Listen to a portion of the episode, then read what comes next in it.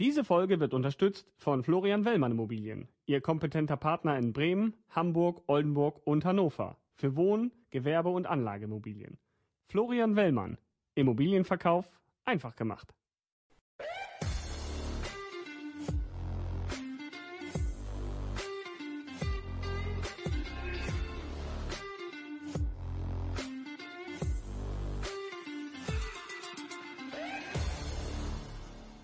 Super, dann äh, vielen Dank, dass Sie sich die Zeit nehmen, mir ein Interview zu geben. Vielleicht können Sie sich einmal kurz vorstellen. Ja, ich bin Michael Bürgerding, ich bin der Intendant des Theater Bremen. Was macht ein Intendant äh, eines Theaters? Das ist der künstlerische Leiter des Theaters. Also der zusammen äh, mit dem kaufmännischen Geschäftsführer auch die Geschäftsführung bildet. Wir sind zu zweit Geschäftsführer. Theater Bremen ist eine GmbH, aber äh, der Anteil, also der Eigentümer ist die Stadt Bremen. Ist das eher vorteilhaft oder nachteilhaft?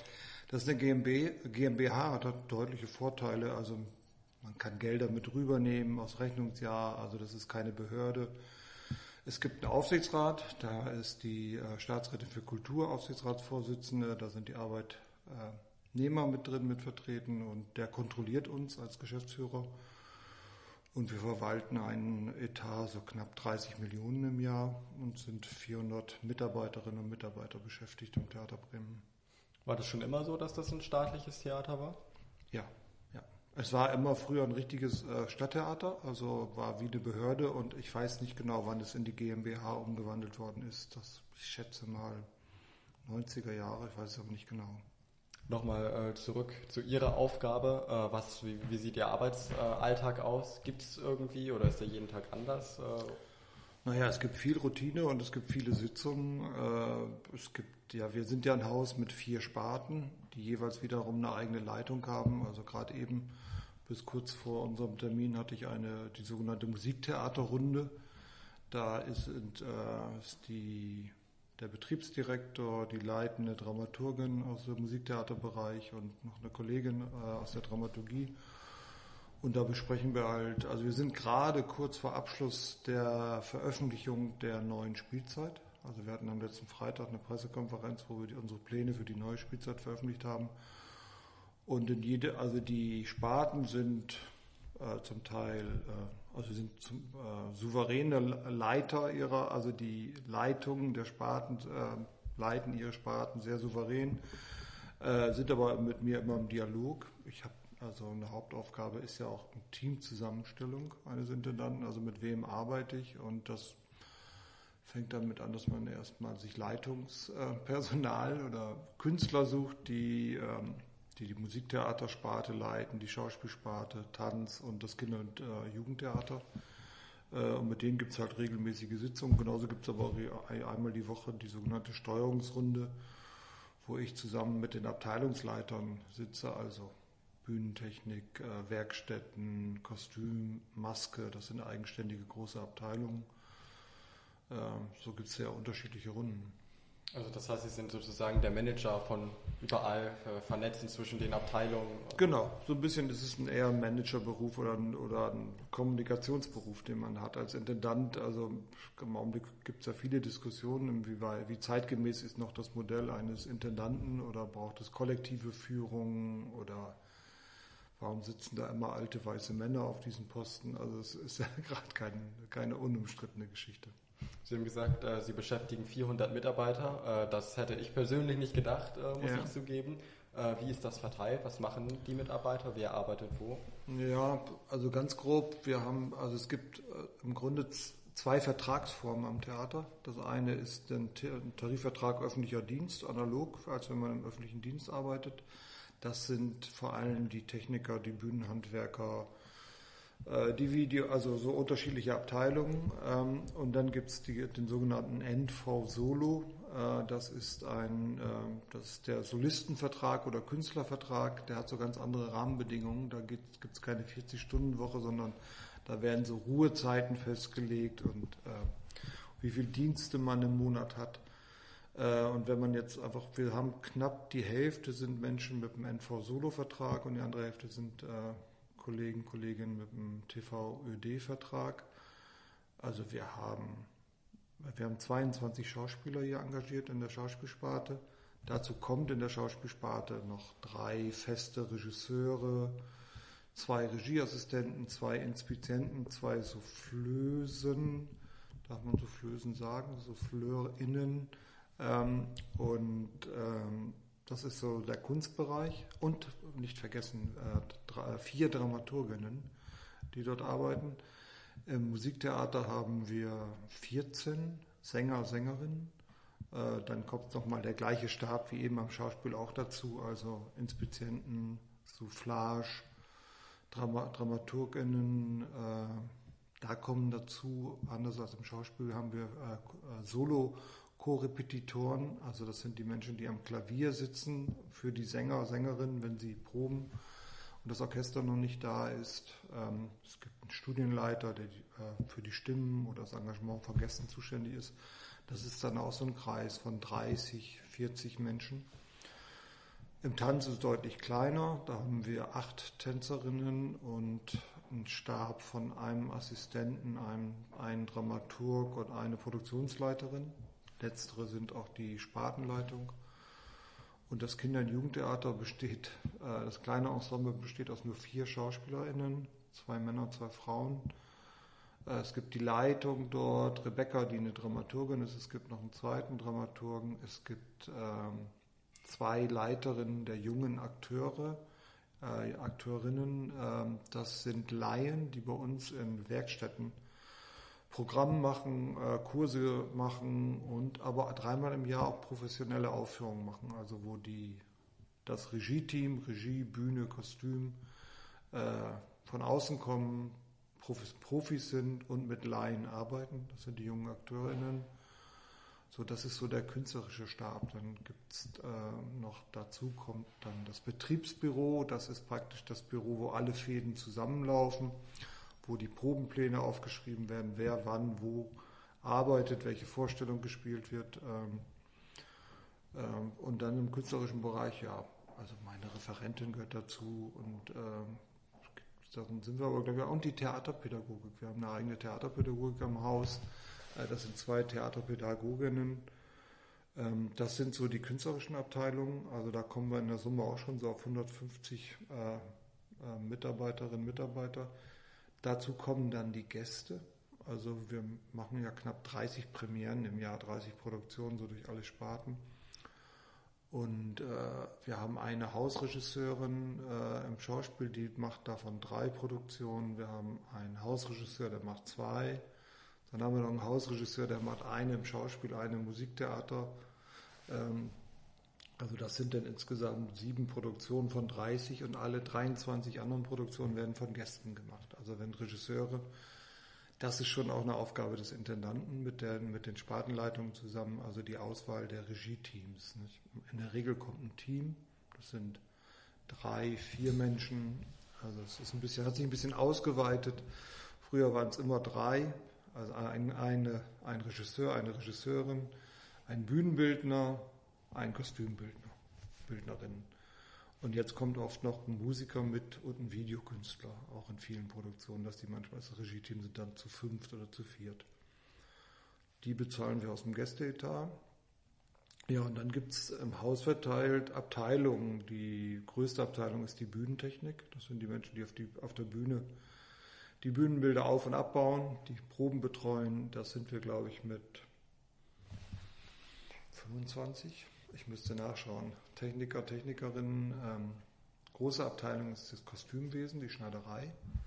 Äh, da sind sicherlich 20 Mitarbeiter, Mitarbeiterinnen beschäftigt. Dann gibt es Werkstätten, die sie natürlich aufteilen. Wir haben eine Schlosserei, eine Tischlerei, einen Mahlsaal und eine Dekoabteilung. Das sind, äh, da arbeiten ausgebildete Tischler und bauen für uns Bühnenbildner oder Schlosserinnen. Wir haben tatsächlich eine Schlosserin bei uns. Ähm, und, äh, und darüber gibt es natürlich wieder eine technische Direktion und unterschiedliche Ebenen.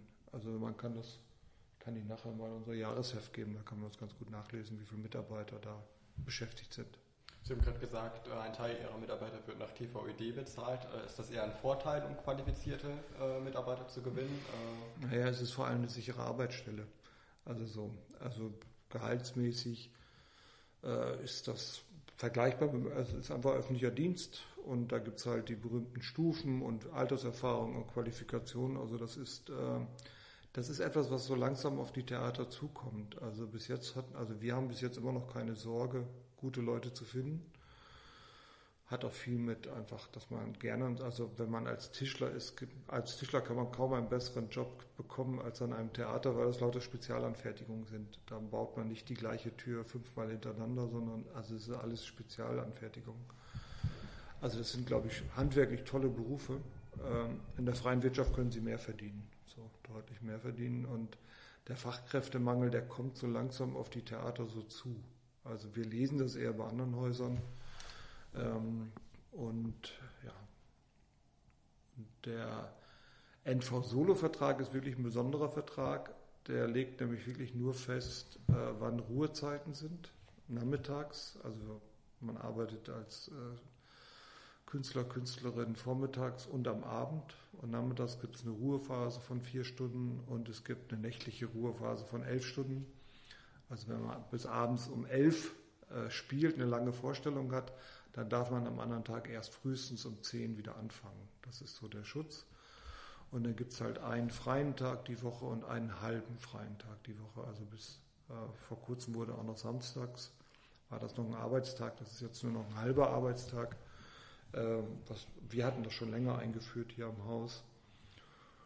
Und dann gibt es noch den anderen Nachteil, ist halt, ähm, also es gibt doch immer wieder freie Tage, weil man vielleicht gerade nicht gebraucht wird auf der Probe oder sogar gar nicht besetzt ist. Dann hat man auch mal vier Wochen gar keine Proben, sondern spielt nur Vorstellungen am Abend. Und von der Belastung ist das, glaube ich, bei uns sehr okay. Es gibt Häuser, wo äh, deutlich mehr auf die Ensemblemitglieder zukommt als bei uns. Es gibt aber auch Häuser, wo durchaus luxuriöser ist. Also das würde ich sagen, sind wir eher so im Mittelbereich. Wir sind auch so in der Bezahlung der Künstler, denn das sind alles frei verhandelbare Gagen. Ähm, da haben wir jetzt gerade so eine Vorreiterrolle übernommen, also weil Schauspieler, zum Beispiel Sängerin, Anfangsgehalt, das wird vom Deutschen Bühnenverein geregelt, das ist so der Arbeitgeber auf der Arbeitgeberseite äh, mit der Bühnengenossenschaft, äh, GdBA, die verhandeln das. Da war im Augenblick der, die Anfängergage 2200 Euro. Ist das dann monatlich? Oder? Monatlich 2200 Euro äh, für jemand, der studiert hat. Also ein Schauspieler, das ist ein Studium mit einem Masterabschluss, dauert vier Jahre. Sänger äh, studieren in der Regel fünf, sechs Jahre.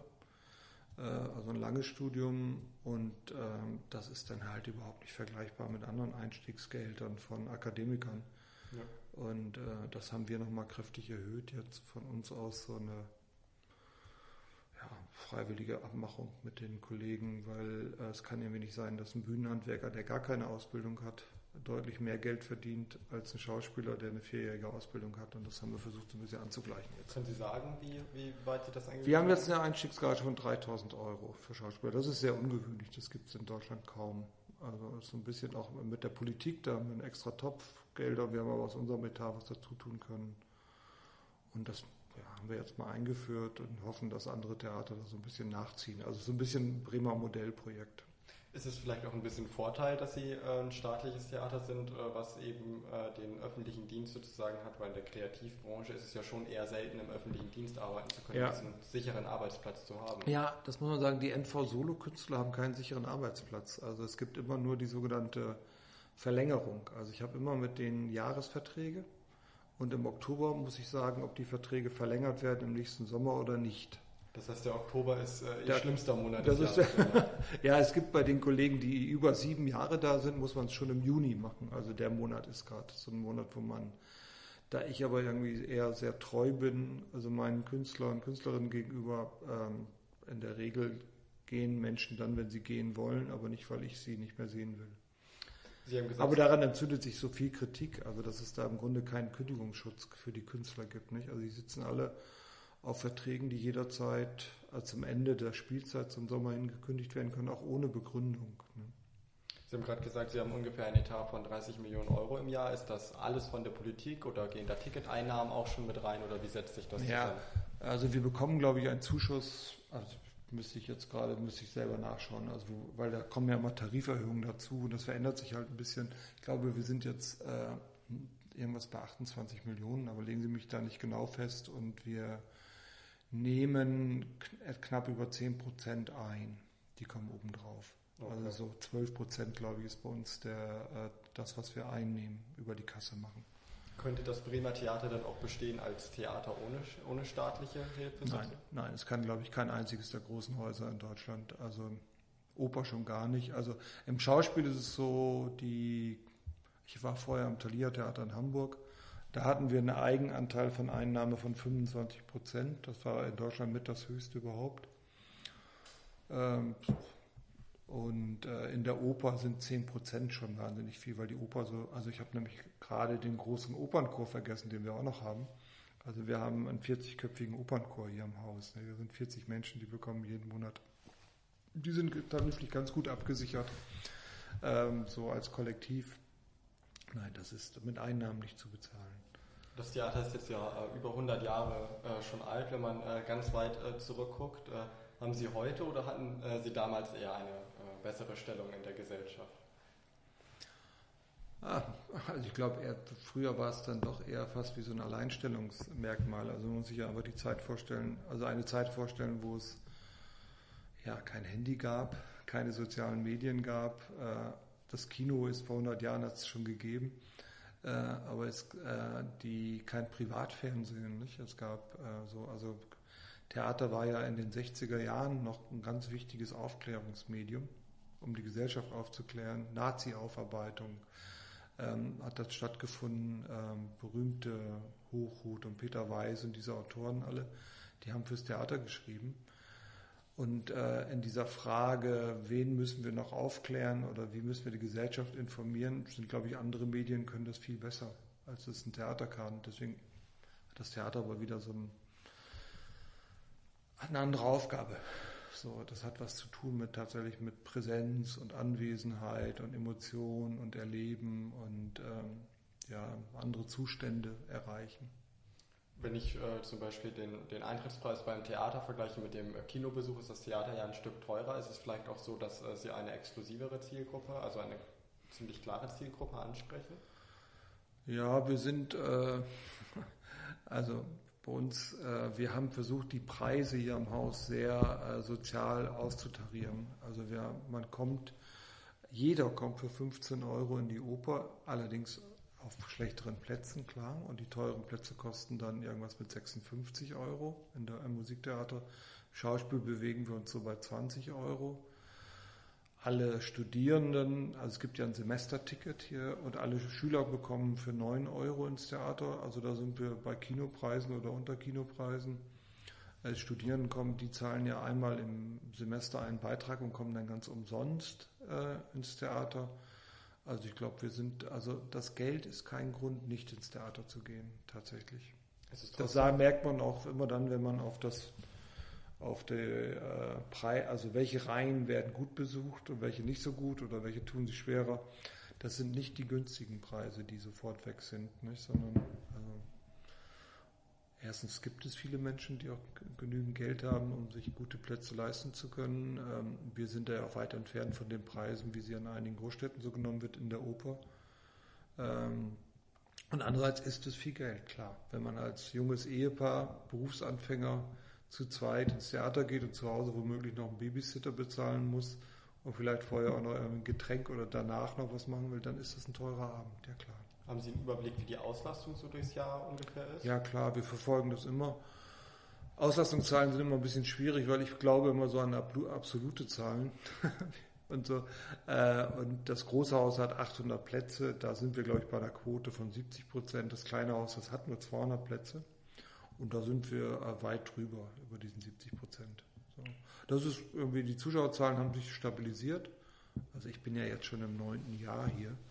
Und ähm, am Anfang war das eine kritische Phase, da gab es vorher einen großen Umbruch, äh, gab es einen Intendanten, der sehr viel Schulden hinterlassen hatte und das haben wir so eher konsolidiert, konsolidieren müssen, also indem wir auch ein bisschen Personal haben abbauen müssen. Und die Zuschauer haben jetzt so langsam, also die letzte Saison vor Corona wäre die Saison gewesen mit den höchsten Zuschauerzahlen, die wir in den letzten zehn Jahren hatten. So, was so ganz erfreulich ist. Und ist das im Vergleich zu anderen Städten, da haben Sie wahrscheinlich den besseren Überblick und zu anderen Theatern äh, eine durchschnittliche Quote oder? Ach, das ist, glaube ich, schon eine ganz gute Quote. Das, das ist aber ganz schwer. Also weil zum Beispiel so ein Haus wie Oldenburg hat eine viel, viel höhere Quote. Die haben ein deutlich kleineres Haus, da sind halt äh, deutlich, passen deutlich weniger Menschen rein. Und das Theater ist so in der Stadt auch so wirklich ein kulturelles Zentrum. Das sind wir nicht mehr so. Also wir sind ein wichtiges, äh, wir sind eine sehr wichtige kulturelle Institution und auch die größte hier in Bremen. Aber es gibt zwei äh, Symphonieorchester, es gibt eine Philharmonie, also es gibt die Glocke, wo die äh, philharmonischen Konzerte stattfinden. Es gibt halt irgendwie ein wunderbares großes Museum hier direkt neben uns. Ähm, also das kulturelle Leben in Bremen ist so, ähm, wie soll man sagen, differenzierter oder ausgestattet, also so unterschiedlicher. Es gibt ja auch äh, eine tolle Kinoszene und dann gibt es eine Soziokulturszene, die ist ja sehr ausgeprägt in Bremen. Da sind ähm, hanseatische Städte sind keine Theaterstädte, so aus Tradition. Irgendwie, das ist, also wir sind keine katholischen Residenzstädte wie im Süden, wo das Theater einfach so viel äh, wichtiger ist. Wir sind unter den Städten mit der Einwohnerzahl über 500.000 ist, ist das Bremer Theater das Theater mit den niedrigsten, äh, mit der niedrigsten finanziellen Unterstützung. Also vergleichbare Städte in, in Bayern bekommen wesentlich mehr. Vermieten Sie das Theater eigentlich auch? Äh, nur an, das tun wir manchmal, aber eigentlich nur an befreundete oder gemeinnützige oder kulturelle Institutionen. Also das Filmfest, das Tanzfest, das sind so kulturelle Highlights hier in Bremen, die bei uns zu Gast sind. Und mit denen machen wir entweder Mieten oder Einnahmeteilungen. Das heißt, man muss sich sozusagen auch bewerben. Also man kann nicht äh, einfach äh, einen freien Tag nehmen und das mieten, sondern äh, sie überzeugen davon, dass man äh, hier was aufführen darf. Ja, also es gibt, es gibt ganz selten mal eine kommerzielle Vermietung, wo wir mal sagen, da will jemand den Saal haben und zahlt so viel Geld, dass wir das mit einer Abendeinnahme gar nicht äh, selber erzielen könnten. Wie viel Geld muss derjenige zahlen? Naja, Sie nehmen äh, also wenn Sie mal in, im Musiktheater einen Durchschnittspreis, so erzielen wir, erzielen Durchschnittspreis in der Regel so von 25 Euro. Äh, wenn dann 500 Leute im Theater sitzen, dann wissen Sie, was wir am Abend einnehmen und das müssen wir eigentlich einnehmen. Nicht? Und das müsste dann bezahlt werden. Haben Sie auch spielfreie Tage? Ja, weil wir die Bühnenmannschaften sind nicht mehr groß genug, um ein Bühnenbild am Morgen aufzubauen, was man ja für Endproben komplett machen muss ja. wenn man leuchtet und so, um das dann wieder abzubauen und abends was anderes zu spielen. Äh, deswegen haben wir immer mal wieder Endprobenwochen. Also wenn wir eine Premiere am Donnerstag haben, dann schließen wir das Haus auf Montag, Dienstag, Mittwoch, um am Donnerstag Premiere machen zu können. Dann bleibt das Bühnenbild einfach stehen. Ich kenne es noch aus Hamburg, da hatten wir immer nur am Thalia Theater war nur der Montag der Proben, äh, der vorstellungsfreie Tag, sonst wurde probiert und das hieße, das, das hieß dann oft, dass um eins die Probe am Morgen zu Ende war, weil die, das Bühnenbild abgebaut werden musste, ein anderes Bühnenbild aufgebaut werden musste und so. Das schafft es unsere Technik einfach zu, äh, sind wir zu dünn in der personellen Decke, um das so jeden Tag spielen zu können. Im Metropoltheater war ja zum Beispiel das Supertalent äh, jahrelang äh, vertreten. Äh, wäre sowas kulturell genug für Sie oder würden Sie eher sagen, das passt nicht zu sehr zu uns? Also Supertalent würde ich sagen, also es passt nicht besonders gut zu uns, aber wir haben tatsächlich, haben die mit uns mal verhandelt in den Theaterferien, nicht? Wir haben ja im Sommer sechs Wochen Theaterferien, da ist das Haus zu und da haben wir überlegt, ob wir nicht mit einer äh, kleinen Mannschaft, die sagen, wir nehmen den Urlaub woanders, ob wir so, da gab es auch schon mal konkrete Gespräche, ja. Okay, also äh, wenn man genug zahlt, gibt es auch das Bremer Theater sozusagen als Vermieter. Ja, es ist nicht unser Auftrag, nicht? aber so manchmal gibt es halt so Win-Win-Situationen. Nicht? Ja. Gibt es denn äh, noch andere Einnahmequellen des Theaters? Also äh, kann man Werbung hier äh, machen irgendwo oder äh, konzentriert Im sich Grunde, das? Im Grunde nicht. Also wir nennen das Theater auch nicht um in jetzt in Wohninvest-Theater oder sonst irgendwas sondern ähm, nee, es sind die Einnahmen und es gibt so ein bisschen, wir nehmen, verkaufen natürlich Programmhefte und so ein bisschen Merchandising, also wir haben auch noch T-Shirts und Jute-Taschen, die man kaufen kann und so. Das ist aber unerheblich im Verhältnis okay. der Abendeinnahme. Wie kommt denn ein äh, Theaterstück bei Ihnen ins Programm? Also wie viele bekommen Sie jedes Jahr und wie, wie entscheiden Sie das, was ins Programm kommt? Ja, das entscheidet im Grunde die Dramaturgie der jeweiligen Sparte. mit der, also die Leitung in der Regel ist ein Dramaturg Leiter einer Sparte oder einer Dramaturgin. Ähm, und da gibt es so unterschiedliche Gesichtspunkte. Also das ist äh, so ein Interesse an den Stoffen, die Qualität des Textes oder der Vorlage, aber auch welche, Schau welche Schauspieler sind da, wer braucht eine Rolle, wer ist richtig für eine Rolle, so äh, welche Regisseure interessieren uns. Also wir suchen die Stücke eigentlich gemeinsam mit den RegisseurInnen aus, also sagen nicht einfach so, jetzt machen wir Fidelio und dann lieber äh, Bernd, jetzt machst du Fidelio, sondern äh, das sucht, macht man zusammen mit jemand. Und dann sind das, ja, und so ruckelt sich das so zurecht. Also wir haben, machen sechs Operninszenierungen im Jahr. Da ist die Wahl dann schon schwieriger. Also weil es eben nur sechs sind. Im Schauspiel machen wir drei Produktionen im großen Haus und äh, acht, neun, manchmal sogar zehn Produktionen im kleinen Haus. Da hat man da ein bisschen mehr Möglichkeiten, unterschiedliche Dinge zu tun. Wir denken ans Publikum.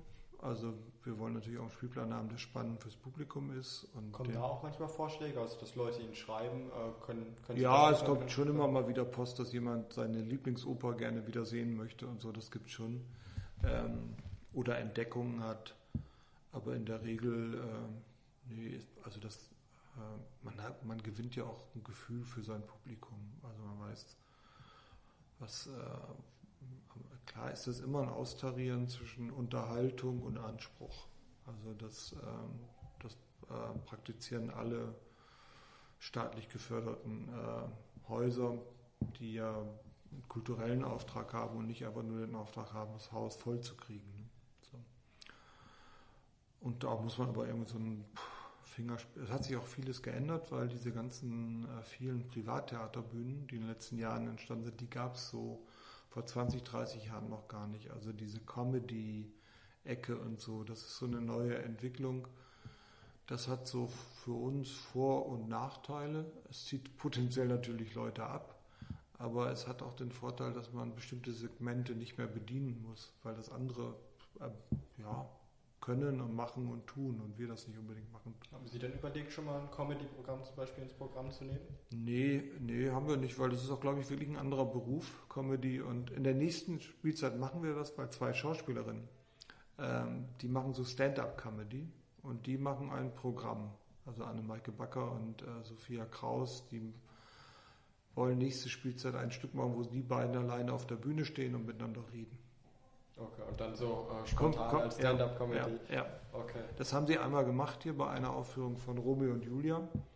Äh, da gab es so eine Riesennummer, wo die beiden 20 Minuten alleine so ein Stand-up gemacht haben. Und daraus wollen die jetzt einen ganzen Abend machen. Wir sind gespannt. Ähm, und wenn jetzt, wer kann kommen und das, das vorschlagen? Also kann äh, jetzt, äh, könnte ich jetzt kommen und sagen, ich habe eine tolle Idee für ein Stück und habe hier ein Drehbuch. Äh, wollen Sie das nicht ins Programm nehmen oder das theoretisch könnten Sie das, ob wir das tatsächlich lesen würden, würde ich jetzt gerade bezweifeln. Also weil es gibt schon auch so etwas wie vorgeschaltete Instanzen, äh, einfach Theaterverlage, denen man auch so vertraut, so wo man also es gibt vier, fünf, sechs renommierte Theaterverlage. Das sind also Rowold Fischer Surkamp, die auch ihre Theaterabteilungen haben. Es gibt aber auch reine Theaterverlage wie äh, Felix Bloch-Erben oder äh, Philipp und äh, Schäfer und Philipp und dort gibt es Lektoren, die machen nichts anderes als Stücke lesen und Stücke mit Autoren bearbeiten. Und dann gibt es auch so ein Verhältnis, dass man die kennt oder und sagt, okay, wenn der mir den Autor empfiehlt, den lese ich dann auch. Ne? Also müsste man müsste ich über den Verlag Ich würde immer empfehlen, über den Verlag zu gehen. Wenn man wirklich Thea meint, Theaterstücke schreiben zu können, äh, sollte man sich versuchen, Manuskripte in Verlagen. Man kann das ja mittlerweile auch studieren. Es gibt ja szenische Schreiben in Berlin und in Leipzig, wo man das machen kann. In Österreich gibt es auch, in Graz kann man studieren. Ähm, und mittlerweile gibt es, glaube ich, auch in Hannover, wo man angewandte Theaterwissenschaften, da gibt es, glaube ich, auch so einen Schwerpunkt Schreiben. Äh, ja, und das andere ist halt die, äh, wie wird man zum Theaterschriftsteller? Das ist, also es gibt so unterschiedliche Wege. Es gibt auch Schauspieler, die irgendwann anfangen zu schreiben. Und ähm, und so kommt man zu den Stücken. Und dann gibt es natürlich dann die ganzen Meter der Klassiker, nicht? die äh, Theaterliteratur von. Ja. Hatten Sie das denn schon mal, dass jemand Ihnen ein Manuskript geschickt hat und Sie sagen, das habe ich sogar gelesen und fand so gut, dass wir da eine Aufführung gemacht haben? Ich überlege gerade. Wir haben, ja, das ist ein bisschen so, nicht ganz. Wir haben in Hannover, also ich war vor Hamburg in Hannover Dramaturg und da haben wir die Autorentheatertage erfunden, Festival, also was sich nur um zeitgenössische Dramatik ging. Und da haben wir immer äh, Leute eingeladen, äh, Juroren zu sein, alleinige Juroren. Und die haben für uns Manuskripte gelesen. Okay. Und dann am Ende, und die hatten immer den Ehrgeiz, etwas zu finden, was nicht in den Verlagen ist. Und so ist es zu paar, da hat es schon ein paar Uraufführungen gegeben von Stücken, die sonst nicht entdeckt worden wären. Und waren Sie zufrieden mit diesen Stücken oder ja, sagen Sie, es macht schon Sinn, über Verlage zu gehen? nee, also es gab hin und her, es gab beides. Es gab, wo man nur den Kopf geschüttelt hat, warum der Jura, den man sonst schätzte, äh, wie der auf dieses Stück gekommen ist. Und es gab zwei, drei Entdeckungen tatsächlich, ja. Jetzt äh, sind wir alle äh, seit einiger Zeit mit der Pandemie beschäftigt. Ähm, die Kulturbranche ist wahrscheinlich die Branche, die es äh, mit am meisten äh, mitgenommen hat und auch nachhaltig vielleicht verändern wird. Ja. Wann äh, haben Sie denn das erste Mal vom Virus gehört und was haben Sie gedacht? Also gehört, das weiß ich tatsächlich gar nicht. Anfang des Jahres, Januar, glaube ich, oder, oder im Herbst schon, ich weiß es nicht mehr. Und, äh, und dann hat es uns ja doch sehr schnell erwischt. Also wie die Zahlen im, im März letzten Jahres so hoch gingen. Ähm, und ich weiß, dass wir damals noch, äh, da hätten wir noch probieren dürfen, eine Opernpremiere hätten wir am Wochenende gehabt. Die Premiere hätten wir nicht spielen dürfen, aber wir hätten die Generalprobe noch machen dürfen. Und, äh, und das Orchester hatte sich dann geweigert, die äh, noch wieder in den Graben zu gehen. So, und da war ich noch ganz ungehalten. Ich dachte, das kann doch nicht sein, dass man jetzt und so. Und da haben wir ja doch relativ schnell sehen müssen, dass das viele Entscheidungen ja auch richtig waren. Nicht? Also als Sie das erste Mal äh, in den Nachrichten äh, das in China gehört haben, sind Sie nicht davon ausgegangen, dass Sie das Theater ein paar Wochen später schließen nee, müssen? Nee, also ich nicht. Also ich glaube, dass äh, man hat schon, also es gab ja einige Virologen, die früh gewarnt haben, sagen, wenn der Virus erstmal so unterwegs ist, dann kommt er auch. Aber man hat ja doch lange geglaubt, dass der so in China im Griff gehalten wird. Ne?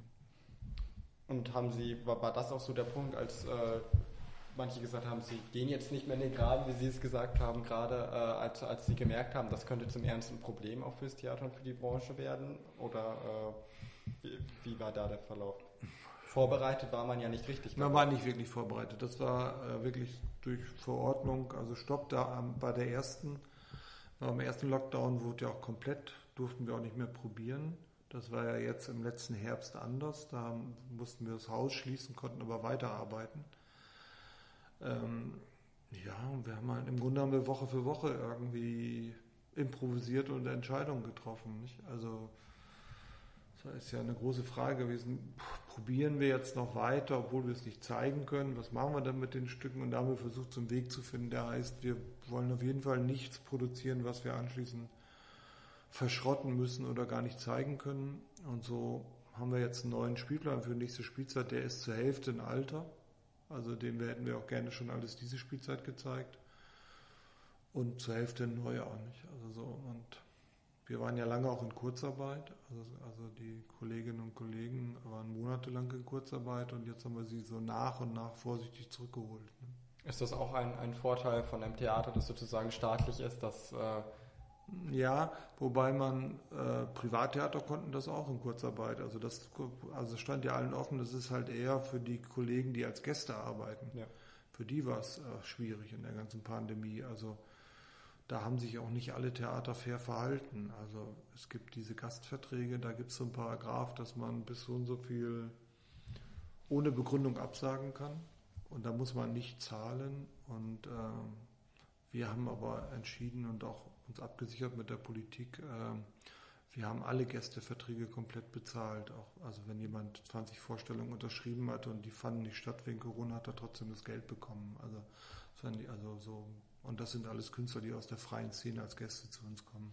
Ich, ich meine, Sie haben ja den Etat sozusagen, der feststeht und andere eher, also noch private Theater, ja. die hatten, wussten ja nicht, ob sie vielleicht ja. sechs Monate nicht keine ja, Ticketeinnahmen und sowas haben. Also das Ist ja, ja, das ist klar, ist das Gastronomie und so. Also wir sind da, also deswegen konnte ich auch überhaupt nicht so den Chor der Meckerer oder Unzufriedenen oder gab ja viele Intendanten, die gesagt haben, ihr dürft Theater nicht schließen, Kunstfreiheit ist gefährdet und so.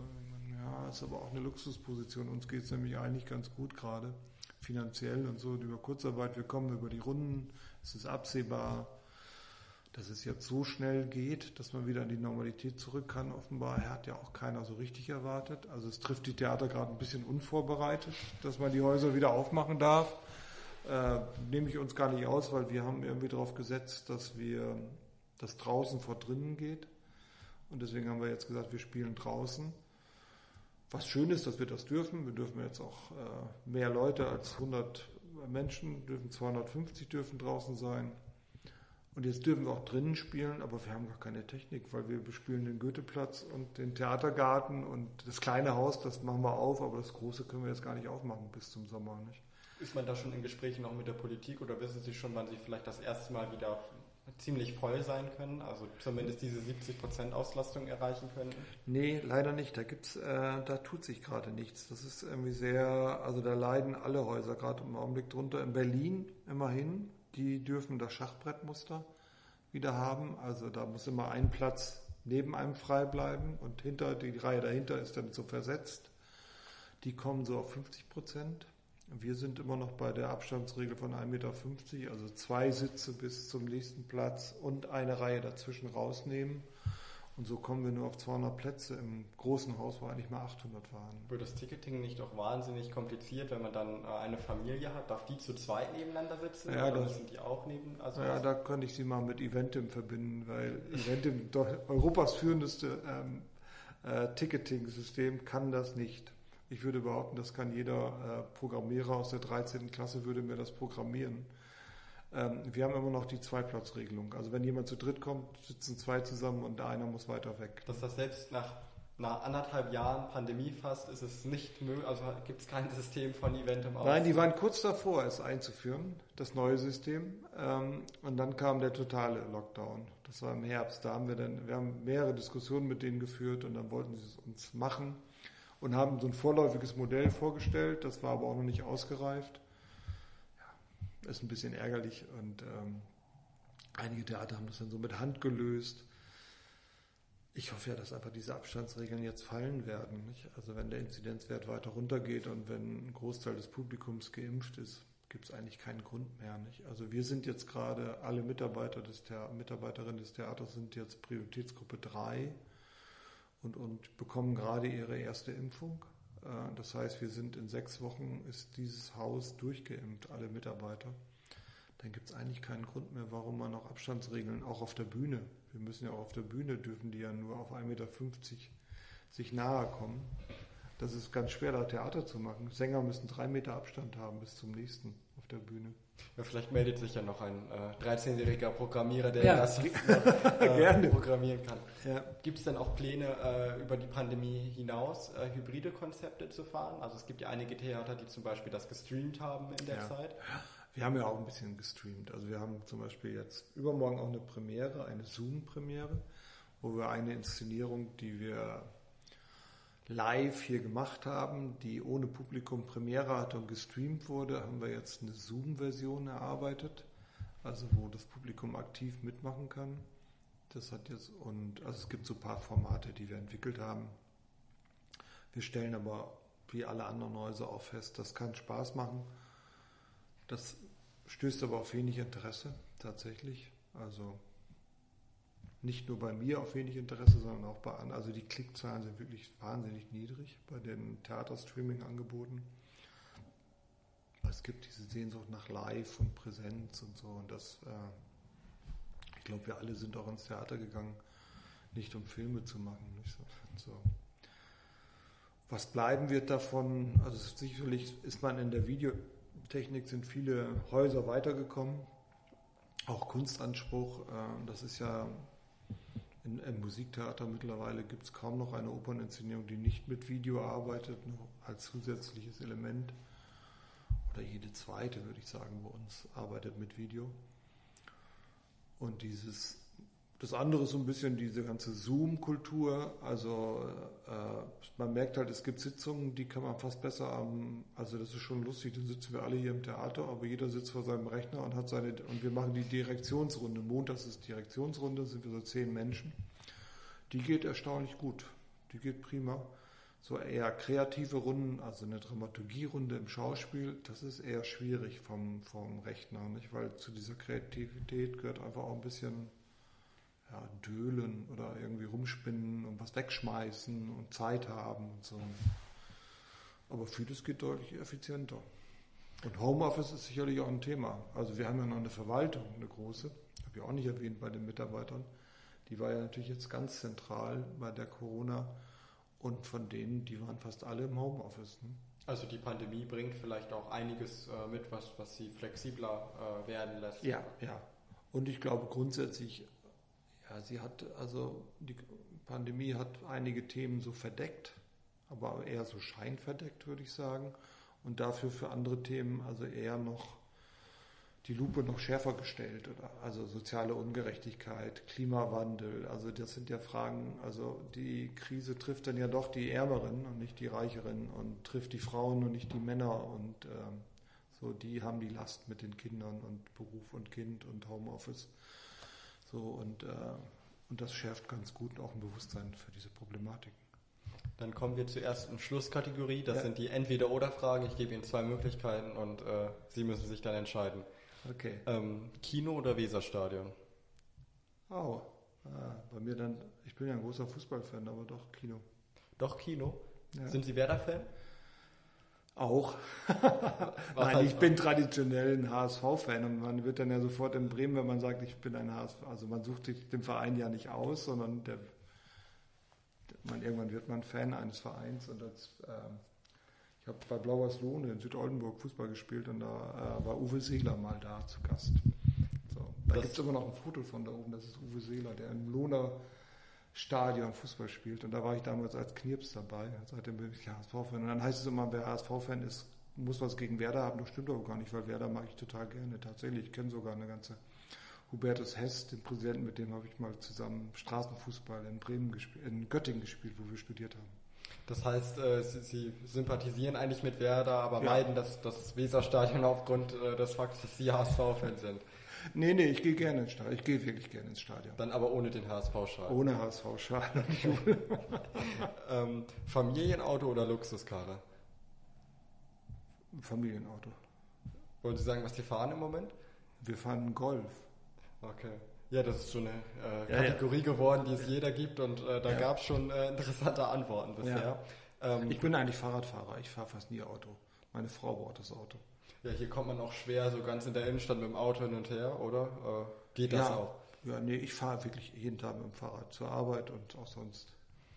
Bremen oder Lohne? Bremen.